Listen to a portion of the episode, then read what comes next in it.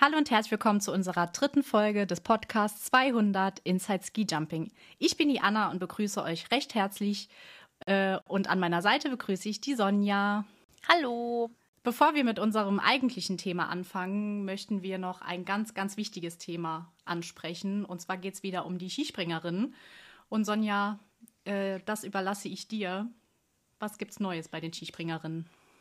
Ja, danke schön. Ähm, genau, es gibt so ein paar kleine, ähm, ja, wie soll man sagen, Veränderungen oder es hat sich ein bisschen weiterentwickelt noch die ganze Geschichte. Wir haben es ja in unserer ersten Folge schon thematisiert, wie, wie das auch in dieser Saison alles aussah, auch wegen Corona, alles sehr schwierig, ganz viele Springen abgesagt. Ähm, wir sind jetzt an einem Punkt, an dem eigentlich die Nor der norwegische Skiverband einige Springen noch hätte nachholen wollen, in Eigenregie sozusagen, was natürlich ganz toll ist. Ja. Ähm, jetzt ist es so gewesen, dass in der letzten Woche die norwegische Regierung nochmal ihre Corona-Regeln verändert hat, verschärft hat, was eben dazu geführt hat, dass solche Großveranstaltungen, wie es eben jetzt halt auch Skisprungwettkämpfe sind, nicht mehr stattfinden dürfen. Ich denke mal, es werden die meisten inzwischen auch mitbekommen haben, dass auch die Raw Air im Zuge dessen abgesagt wurde. Leider, leider, also ganz ja. bitter irgendwie, weil es ja. ja. jetzt auch schon das zweite Mal ist, dass sie quasi abgesagt wird wegen Corona. Ähm, genau, und eben auch diese nachgeholten Wettkämpfe ähm, für die Frauen. Ähm, ist natürlich super traurig. Die FIS ist auch drauf und dran, irgendwie zuzusehen, ob man die Männerwettkämpfe, also die Raw Air, irgendwo anders stattfinden lassen kann oder eben so ein bisschen das zumindest kompensieren kann, weil ansonsten wäre ja das Ende der Saison sehr nahe schon, ja. Mhm. Ähm, zu den Frauen war es natürlich wieder so eine Schwierigkeit und wir hatten also jetzt die letzten Tage gab es ein Interview ähm, mit Sandro Pertile, der Renndirektor der Herren, wohlgemerkt, ja, also nicht der Frauen, der also in einem Interview ähm, auf die Sache eingegangen ist, auf die Kritik, die natürlich auch von vielen Seiten kam in den letzten Wochen. Ähm, nicht nur von uns, sondern eben auch von vielen anderen in Bezug darauf, wie die FIS mit den Frauen umgeht. Und er meinte also, dass die, äh, ich übersetze es jetzt mal frei, ähm, dass sehr viel Kritik herangetragen oder Bemerkungen herangetragen wurden und ähm, die Norweger hätten ja quasi jetzt die Wettkämpfe abgesagt und äh, er möchte jetzt also nichts mehr dazu hören, was ähm, Kritik am Umgang mit dem Frauenskispringen betrifft. Und diese Aussage in ihrer in, in ihrer Tonart, sage ich jetzt mal, ja, hat für einige Aufruhr gesorgt, muss man sagen, in mhm. der Ski Jumping Family, weil es natürlich schon sehr ja, ich sag mal, arrogant ist. Ähm, Auf jeden Fall. So einen Ton zu veranschlagen und auch noch von einem Offiziellen, der ja eigentlich gar nicht dafür zuständig ist, sondern es ist immer noch Shika Yoshida. Ähm, ja, ziemlich unsensibel, würde ich es ja. mal formulieren. Definitiv. Also da hätte er besser gar nichts zugesagt. Also das kann er gerne den FIS-Zuständigen, also den obersten Leuten ähm, belassen und ähm, dass die dann was dazu sagen. Aber er hat gar nichts dazu zu sagen einfach. Er soll einfach still sein. Muss man also ganz vielleicht klar sagen. hat er vielleicht hat er jetzt halt auch man möchte meinen, er hätte jetzt eigentlich genug zu tun, mal mit seinem ja. eigenen Weltcup, ja, und muss sich nicht auch noch bei den Frauen einmischen. Wenn er das tun möchte, gut, soll er das machen, aber in in dieser Art und Weise und dann eben auch die, die Kritiker, das sind ja nicht nur Fans und Außenstehende, sondern das sind ja auch die Athletinnen selber, die es immer wieder ansprechen, dann so abzufrühstücken und zu sagen, jetzt seid ruhig, wir haben keine Lust mehr, uns das anzuhören irgendwie. Ähm, weil so kam es eben rüber und so ist es aufgefasst worden von vielen Leuten.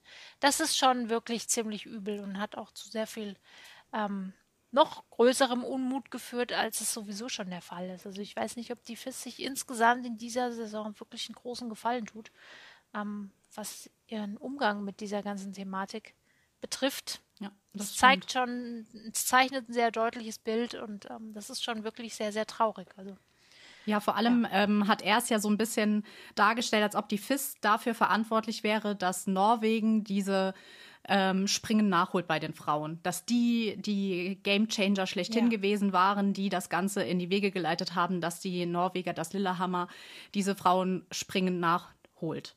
was ja gar nicht in seinem, also das war ja gar nicht die FIS, das war der Nor norwegische Skiverband, der sich so ins Zeug gelegt hat, um diese Springen nachzuholen. Und das auch auf seine Kappe genau. zu schreiben und dann auch noch zu sagen, ja, ähm, das sind alles wir und wir haben und wir sind so toll und so weiter, ist halt auch ein bisschen schwierig, weil ähm, jeder, der sich damit befasst und der sich das durchliest, sieht, dass die FIS damit nur zweitrangig was zu tun hat. Klar müssen die im Endeffekt sagen, okay, ihr dürft diese Springen stattfinden lassen, aber die erste, sage ich jetzt mal, den ersten Schritt, da, da, da waren die Norweger ganz vorne mit dabei und nicht die FIS. Die hätten alles ausfallen lassen. So ist es. Ja, so ist es. Also wir, es bleibt spannend. Ich denke mal, dass die Sache noch nicht erledigt ist. Ähm, bevor die Saison nicht, noch nicht vorüber ist, wird es sicherlich noch mal die ein oder andere äh, Woge, schl Woge schla schlagen. Nee, wie sagt man das? Also ihr wisst schon, was ich meine. Äh, für Aufsehen sorgen. Ja. Und ähm, wir bleiben dran und wir werden euch weiter informieren, wie diese, diese Krimi irgendwie weitergeht und wie es für die Frauen weitergeht. Ähm, und natürlich für die Herren auch. Also wäre ja wirklich toll, wenn man irgendwie eine Möglichkeit findet, so halbwegs die Raw Air zu ersetzen. Damit das nicht wieder so abrupt endet, wie wir das letztes Jahr schon mal hatten, weil das ist wirklich uncool, ne? Ja, vor allem nach der nordischen also, Ski-WM das Ganze abrupt enden zu lassen. Ja. Ist irgendwie äh, auf dem Höhepunkt der Saison es plötzlich enden zu lassen, ist irgendwie mega komisch. Aber Jetzt heißt es ja, dass die Männer, die das Skifliegen in Planica irgendwie verlängern, dass man das, dass man zwei Wochenenden in Planica macht. Hm, da frage ich mich halt wieder, wieso muss es dann zweimal Skispringen, äh, Skifliegen sein? Man könnte dann auch zum Beispiel ein Skispringen machen und die Frauen mit dazu nehmen. Soweit ich weiß, gibt es auch in Planica auch, da gibt es doch auch Skisprungschanzen, oder? Ja, ja, Planica ist eine große Schanzenanlage. Die haben, glaube ich, insgesamt fünf oder sechs Schanzen. Dann gibt es auch eine normale, in Anführungsstrichen, also eine Großschanze.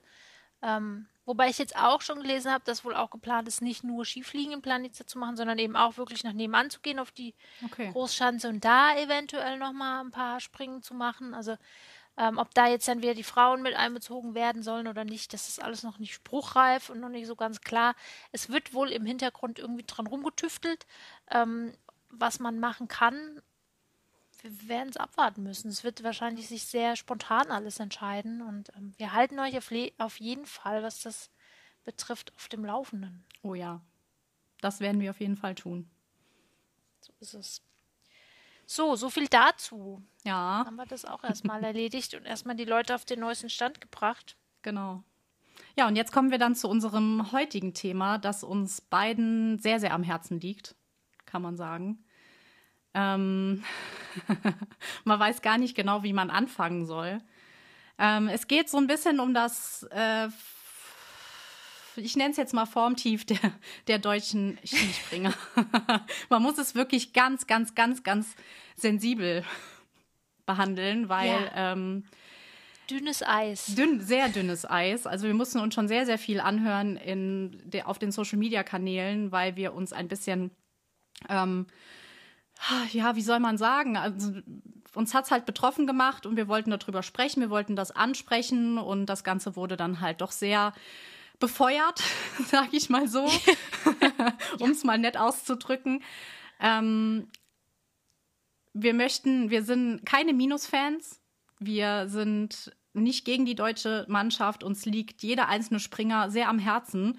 Wir möchten, dass die ihre Erfolge feiern, dass sie glücklich sind, dass sie gut sind und so weiter. Und ähm, es liegt mir sehr, sehr am Herzen, das auch nochmal zu sagen, weil äh, das kann uns auch ganz, ganz schnell wieder gegenteilig angehangen werden. Ähm, aber wir wollten einfach mal unseren Podcast dafür nutzen und dafür ist unser Podcast ja auch da, dass wir einfach mal beleuchten, was eigentlich im Moment bei den deutschen Skispringern los ist, woran liegt es, woran kann es liegen und so weiter. Und ich denke, ähm, dafür sind wir da. Also wir haben schon so viele Themen jetzt angesprochen, die halt nicht jeder anspricht und wir trauen es uns halt. Richtig.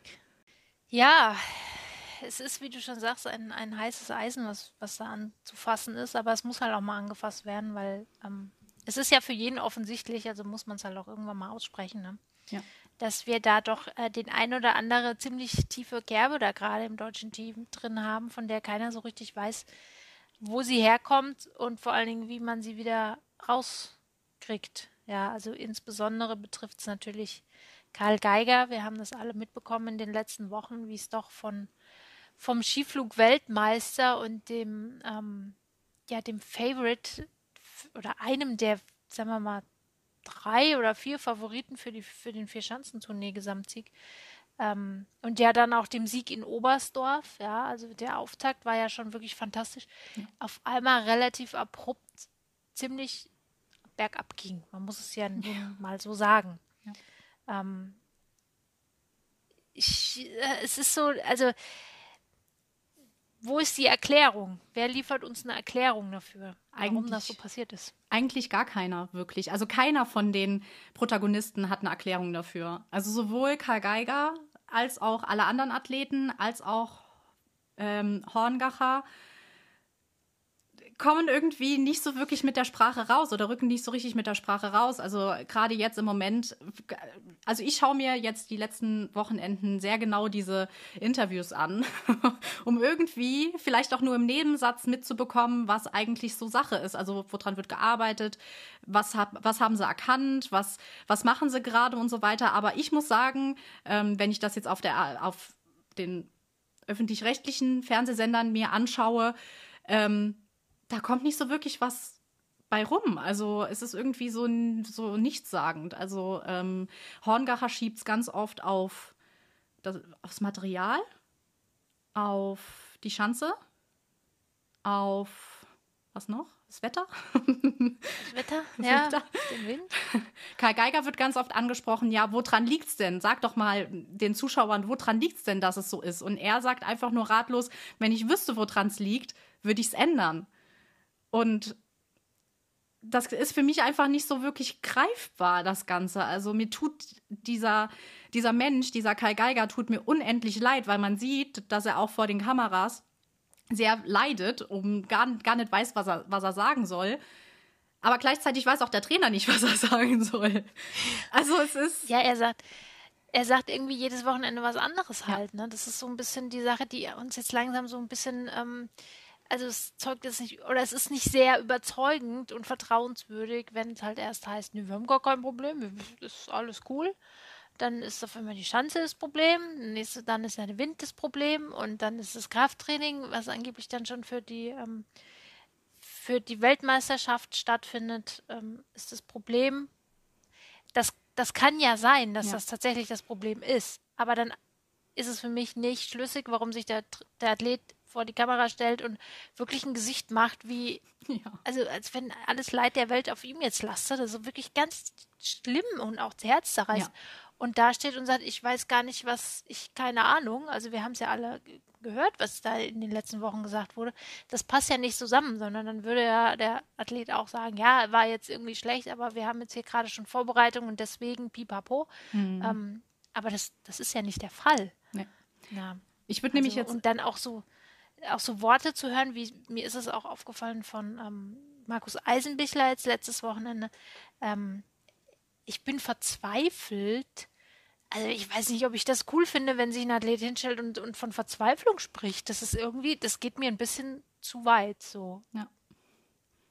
Vor allem, wenn man halt äh, Markus Eisenbichler halt auch einfach vor den Mikros hat. Der hält, der, der das Gute ist, er ähm, macht kein Blatt vor den Mund. Also er sagt auch wirklich, was Sache ist. Man sieht in seine Gefühlswelt wirklich rein, ja. was mir auch wirklich gefällt, weil ähm, man merkt bei, bei Karl Geiger, und das finde ich auch toll, er ist sehr eloquent vor dem, äh, vor dem Mikrofon. Er lässt seine Gefühlswelt überhaupt nicht raus, aber ich glaube, wenn man halt schon langjährig Fan von jemandem ist und ähm, jemanden beobachtet, sage ich mal, merkt man, wenn, auch wenn er so vor den Mikros steht, wie er eigentlich wirklich, wie es in, innerlich aussieht. Und ich glaube, wenn die Mikros aus sind und die Kameras aus sind, dass er dann auch äh, zurückgeht und schon mal ähm, auch ne, ein bisschen ausschlucken muss. Ja. Was ich aber auch gut ja, finde.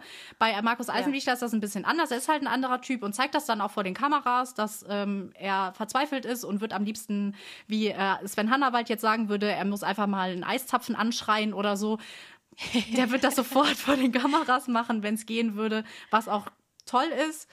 Aber da sieht man halt auch einfach die pure Verzweiflung. Und ähm, ja, es ist nicht unbedingt das Relevanteste, aber wir sind zwei Wochen vor der nordischen Ski-WM in Oberstdorf, in der Heimat.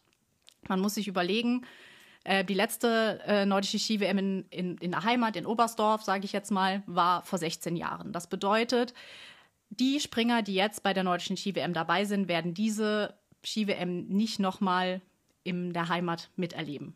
Außer sie sind wie Noriaki Kasai und springen auch nur mit 40 den Backen runter. Ist aber halt in Deutschland nicht so, nicht so wie nicht so üblich wie in Japan. ähm, und es ist halt und was wie Besonderes. wir letztes Jahr ja letzte Woche gelernt haben, Katsuyoshi Funaki, ne? Noch länger. Noch länger, genau. Alles ist möglich auf jeden Fall. ja, aber es ist halt nicht unbedingt äh, davon auszugehen, dass das passiert. Insofern wäre ja, wie du schon sagst, jetzt diese, diese WM schon wichtig. Ne? Ja, sehr wichtig. Und es kann natürlich auch genauso gut sein, dass es ist die Heimschanze, es ist die Trainingsschanze der Deutschen, dass da alles wieder in Ordnung ist. Das möchten wir überhaupt, überhaupt nicht in Frage stellen. Also ich kann mir gut vorstellen, dass sie da auch gute Sprünge zeigen. Gar keine Frage. Und ich will auch nicht nachher hören, wenn ein Karl Geiger oder ein Markus Eisenbichler äh, eine Medaille holt, dass wir Schwarzmaler und so weiter sind. Das sind wir ganz bestimmt nicht. Ich gehe davon aus, dass die auch gute Sprünge machen werden, auch, denke ich, mit der Mannschaft eine Medaille holen. Trotzdem ist damit dass, ähm, die Ursache des Ganzen noch nicht gefunden. Oder? Also, ich finde. Also, die, die Probleme, die jetzt da waren, die sind ja deswegen immer noch da. Die lassen sich ja dann dadurch nicht, nicht verändern. Also, wenn wir jetzt darüber reden, dass die WM in, keine Ahnung, hinter Posemuckel an der Knatter stattfindet, also sprich nicht in Oberstdorf, dann ähm, dann könnten wir nicht auf einen Heimvorteil bauen und dann könnten wir nicht darauf bauen, dass, dass Karl Geiger diese Chance sehr, sehr gerne hat, ja, und deswegen vielleicht wirklich ähm, ganz gut unterwegs ist. Es geht ja auch nicht immer nur um Medaillen. Also Medaillen, nee. das ist schön, wenn man Weltmeistertitel gewinnt oder irgendwie eine Medaille von der WM mit heimbringt. Für mich persönlich ist das nicht so, ähm, so irrsinnig relevant, dass es über allem drüber steht, weil es halt so Momentaufnahmen sind, ja, also so Geschichten wie mhm. ein Gesamtweltcup oder eben eine Vierschanzentournee, die über einen längeren Zeitraum sich zieht, ähm, das hat auch nochmal einen anderen Stellenwert, ähm, weil es einfach nochmal andere Anforderungen hat.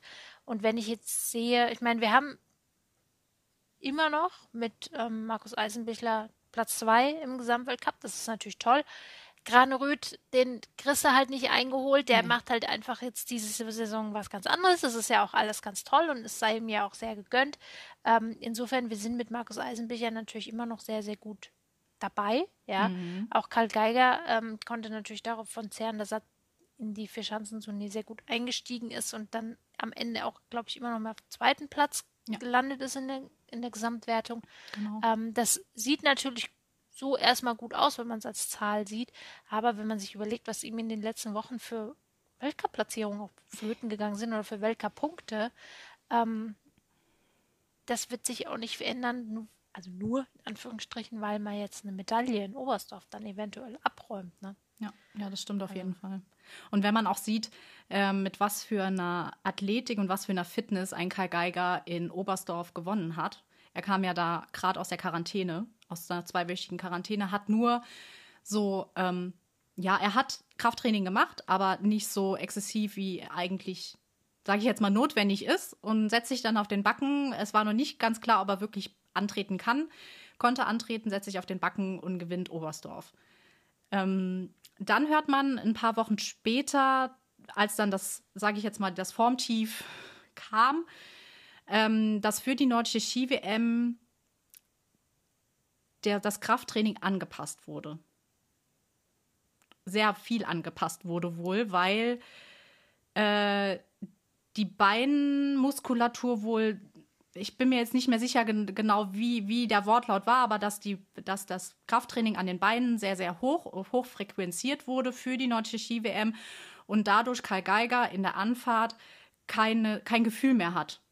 So, so das Gefühl wie, wie vorher hatte er einfach nicht mehr. Und deswegen war das schon in der Anlaufspur so, dass das Ganze nicht so gepasst hat wie vorher. Und da frage ich mich, wieso hat man das getan?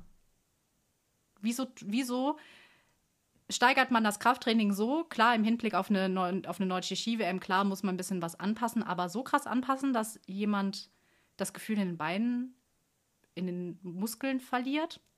Hä? Kann man zumindest die Frage stellen, ob das zielführend ist, ne? Gerade wenn man darüber spricht, dass es im Skispringen immer sehr, sehr stark um, um diese Kleinigkeiten geht, um die Gefühle geht sozusagen, also im Sinne von, wie fühlt sich der Sprung an, ähm, das dann so hinzutrainieren, dass da nichts mehr von übrig bleibt, also das macht auf mich jetzt auch nicht sehr viel Sinn.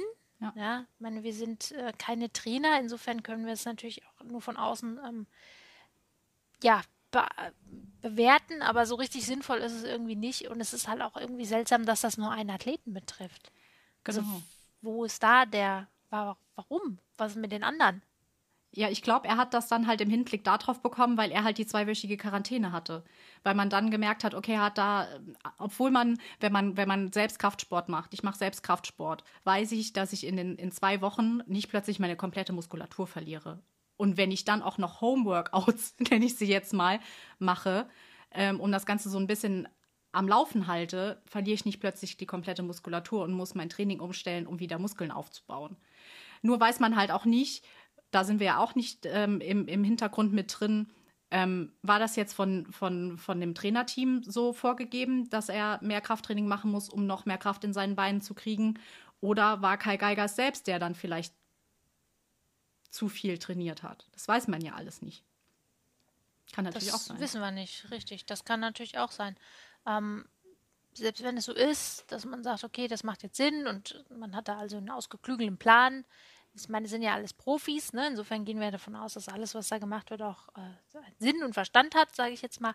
Ähm, ist halt immer noch die Frage, ist das wirklich jetzt so zielführend, dann den Athleten durch den Weltcup durchzujagen? Und es wird irgendwie immer schlechter und die Laune wird schlechter und die, der Gesichtsausdruck wird irgendwie immer ja zeigt es immer deutlicher. Ist das dann sinnvoll oder kann man dann nicht vielleicht dann doch sagen, okay, komm, ist egal jetzt, wir haben sowieso eine komische Saison, wir haben Corona, jetzt hier mit Quarantäne, wobei man vielleicht ergänzend dazu nochmal sagen muss, für alle, die es nicht mitbekommen haben. Karl Geiger wurde zwar positiv getestet, hat aber ja laut eigener Aussage keinerlei Symptome mhm. gehabt. Ja. Ich bin jetzt kein, kein Arzt, kein Virologe oder irgendwas, aber ich denke halt einfach, dass ein Körper, der eine Infektion durchmacht, die keine Symptome hat, dann davon auch nicht so unglaublich in Mitleidenschaft gezogen wird, wie manche das als Begründung hernehmen, warum es dann in den Wochen danach bergab ging. Ja. ja. er ist auch dann in der Zeit, also es war ja, das ist ja alles relativ gleichzeitig passiert mit dem, dass das Kind noch auf die Welt kam, also zum ersten Mal Vater geworden ist. Auch das ähm, ist natürlich nochmal eine emotionale Geschichte, die seinesgleichen sucht. Also er hat schon eine sehr turbulente Zeit hinter sich. Nur, was bringt es einem, wenn man dann irgendwie sechs oder acht Wochen später dasteht und ähm, fast die Kamera reinheult, weil man nicht weiß, was man jetzt noch machen soll. Das ist ja, also das, ich weiß nicht, ob ich da jetzt wirklich ein Skisprungtrainer sein muss oder ob ich dazu jetzt ein, weiß ich nicht, ausgebildeter irgendwas sein muss, um zu erkennen, dass da irgendwas nicht so ganz richtig funktioniert. Ja. Also dann vielleicht einfach sagen, komm, wir machen jetzt einfach mal 14 Tage, geh raus aus dem Weltcup, äh, egal jetzt um die Punkte, ich meine, die sind jetzt auch weg. Die sind ja, jetzt weg. Durch ja. die schlechten, in Anführungsstrichen, also in Anführungsstrichen schlechten Platzierungen. Ähm, also wenn ein Karl Geiger plötzlich äh, ja, sieben Wochen nachdem er Skiflugweltmeister wird, nicht mehr in den zweiten Durchgang kommt, dann bezeichne ich das jetzt mal als schlechte Platzierung. Ja, ja natürlich. Oder auch, ähm, dass man sich jetzt über, als, als Fan über den 22. Platz freut, da, weil ja. er in den zweiten Durchgang gekommen ist. Da blutet mir das Herz, wirklich, weil man weiß ja, was in diesem Jungen steckt, was er alles schon erreicht hat, auch in der Saison hier schon erreicht hat. Und das so zu sehen, ihn so ratlos zu sehen, ähm, ja, ist ganz klar, bricht mir das Herz. Und nicht nur bei ihm ist es ja so, wenn ich mir dann auch noch Konstantin Schmid anschaue, wo mir jedes Mal immer wieder auch das Herz in viele Stücke zerbricht, da frage ich mich halt auch, wieso man jemanden nicht rausnimmt und vielleicht dann jemand anderes dafür nochmal in den Weltcup reinlässt. Keine Ahnung. Richard Freitag, Andreas Wellinger oder so. Aber da hört man ja auch überhaupt nichts, dass auch jemand nachkommt, dass, dass jemand aus der zweiten Riege da ist, der auch den, den mal in Anführungszeichen Druck machen kann, um sagen kann, ey, ich komme jetzt mal hier, bin im Conti Cup super gut und äh, habe super Platzierungen und mache jetzt mal ein bisschen Druck, obwohl ich den Druck jetzt für Konstantin Schmid mir auch nicht wünsche. Ähm, aber dass da sich auch da mal aus der zweiten Riege jemand meldet und sagt, hey, ich will jetzt auch mal hier in den, äh, ins Weltcup-Team, da ist ja auch irgendwie. Nee, da kommt nicht so viel. Also man hört irgendwie nicht so viel, ähm, was da jetzt noch hinten dran drückt. Also wir haben die ein oder anderen Athleten, die natürlich im Continental Cup unterwegs sind, aber es ist jetzt nicht so, dass da jetzt ähm, der Großangriff auf den A-Kader gestartet wird. ähm, sondern wir haben, wenn man sich den Stand, ich glaube, er ist von dem 18. Welt, also Continental Cup Springen, ähm, der ist der erste Deutsche, kommt auf Platz 16. Ja. Also ist jetzt nicht so so viel, ne, was da jetzt noch nachkommt. Also vielleicht als kleinen Vergleich, wir haben in den, unter den Top 15 sind alleine drei, vier, fünf, sechs, sieben, acht Österreicher.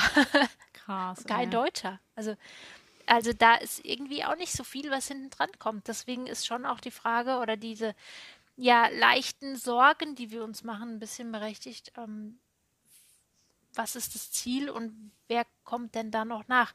Ja. Natürlich haben wir mit, fehlt, fehlt uns natürlich ganz arg Stefan Laie. Ja, Der fehlt wirklich in diesem Team so sehr und mir persönlich fehlt er auch sehr. ja, Ja. kann ich verstehen. Ähm, also das ähm, ist ganz, ganz tragisch, was da passiert ist, weil der war wirklich also zum Ende der letzten Saison auf einem wahnsinnig tollen Weg, das muss man sagen.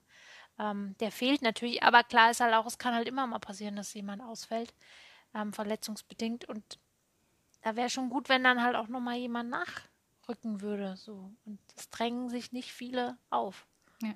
Und es tut mir auch äh, persönlich für Richard Freitag leid, dass er da halt so, ähm, wie soll man es nennen, rumdümpelt, sage ich jetzt ja, mal. so ein bisschen unter ferner liefen. Ja. Ne? So, der war ja. mal Vorzeigespringer, der war doch, ja. der war bei der letzten nordischen Ski-WM dabei und hat mit den Jungs Gold geholt, oder? Äh, auf jeden Fall waren sie sehr erfolgreich. Ja, deswegen. Also das ist, ne, das ist schon so. Also es hat, es ist eigentlich einem Richard Freitag auch absolut unwürdig. ja, auf jeden ähm, Fall.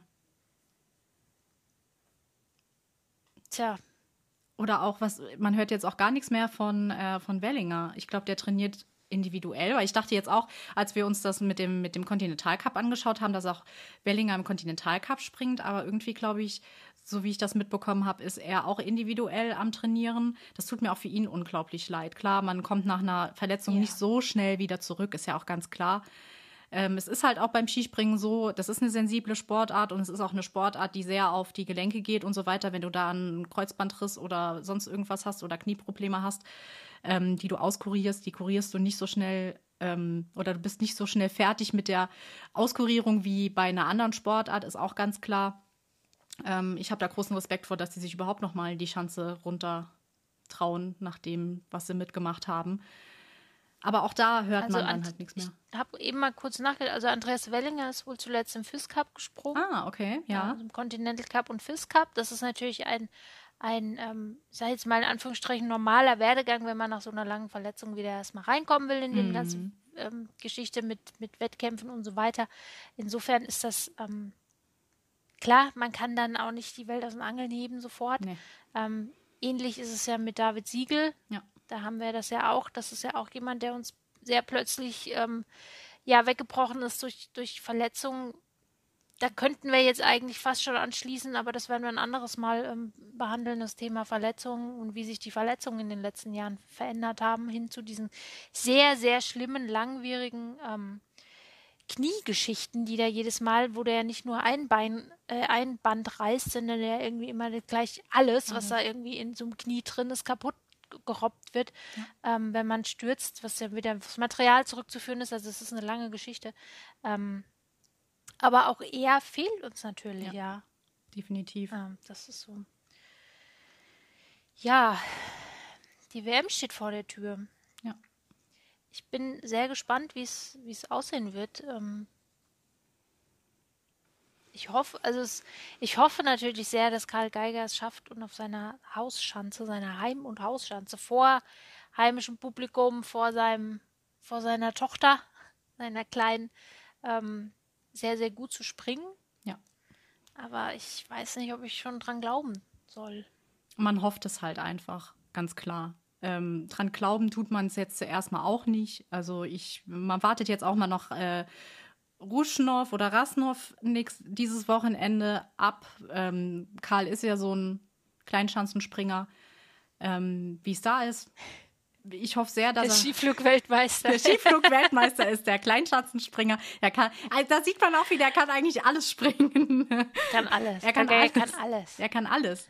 Ähm, also ich kann mir da auch gut vorstellen, dass er sich da durch gute Resultate, das muss nicht auf keine Ahnung welchem Platz sein, aber mit guten Resultaten auch nochmal Selbstbewusstsein holen kann und auch nochmal sich bewusst werden kann, okay, die Kleinschanze liegt mir, das erste Wasser auch bei der nordischen Ski-WM springen ist die Kleinschanze, dass er sich da nochmal alle Kraft holt und dann auch angreifen kann. Das hofft man sehr.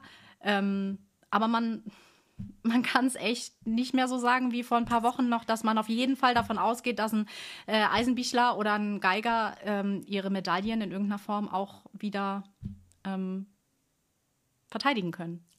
Es ist ja. leider so. Vielleicht ist es ja dieses Mal auch ein bisschen andersrum, ne? Also wir hatten es ja jetzt auch in den letzten Jahren immer wieder gehabt und auch ähm, ja, auch was die Vierschanzentournee betrifft, dass man irgendwie so jedes Jahr gefühlt denkt, okay, diesmal kann es ja. Einer schaffen. Diesmal ist es, ob es jetzt Richard Freitag war, ob es, ich mhm. weiß gar mhm. nicht mehr, jetzt zuletzt an Karl Geiger, Eisenbichler, ich glaube mit Wellinger hat man das auch schon gehabt, dass man gedacht hat, oh, diesmal muss ja jetzt mal was werden, weil jetzt sind wir ja endlich mal und dann sind wir hinten wieder, ist nichts draus geworden. Ähm, vielleicht läuft es diesmal einfach andersrum, dass man hingeht und denkt, oh je, oh je, hoffentlich wird es kein Desaster. Und nachher räumen wir hier einmal komplett alles ab. Das wäre natürlich toll. Also wenn Geil. das so ist, dann ähm, ja, dann werden wir uns sehr, sehr gerne eines Besseren belehren lassen. Ähm, ja, wir hoffen wir es einfach, ja. Wir malen ja auch nicht den Teufel an die Wand. Wir sind jetzt nicht so, nein. dass wir sagen, nein, die werden auf gar keinen Fall irgendwelche Medaillen holen und die werden alle abkacken. Nein, auf gar keinen Fall. Also wir sind die Letzten, die das sagen würden. Also zu Richtig, es geht ja, wie gesagt, auch gar nicht unbedingt nur um die Medaillen. Ich meine, ja. da sind halt einfach auch ein paar Athleten dabei. Also die Gold ist schon mal reserviert. Ja, aber das, da bin ich mir ja. auch nicht ganz sicher. Also ja, bei Großveranstaltungen ist der mhm.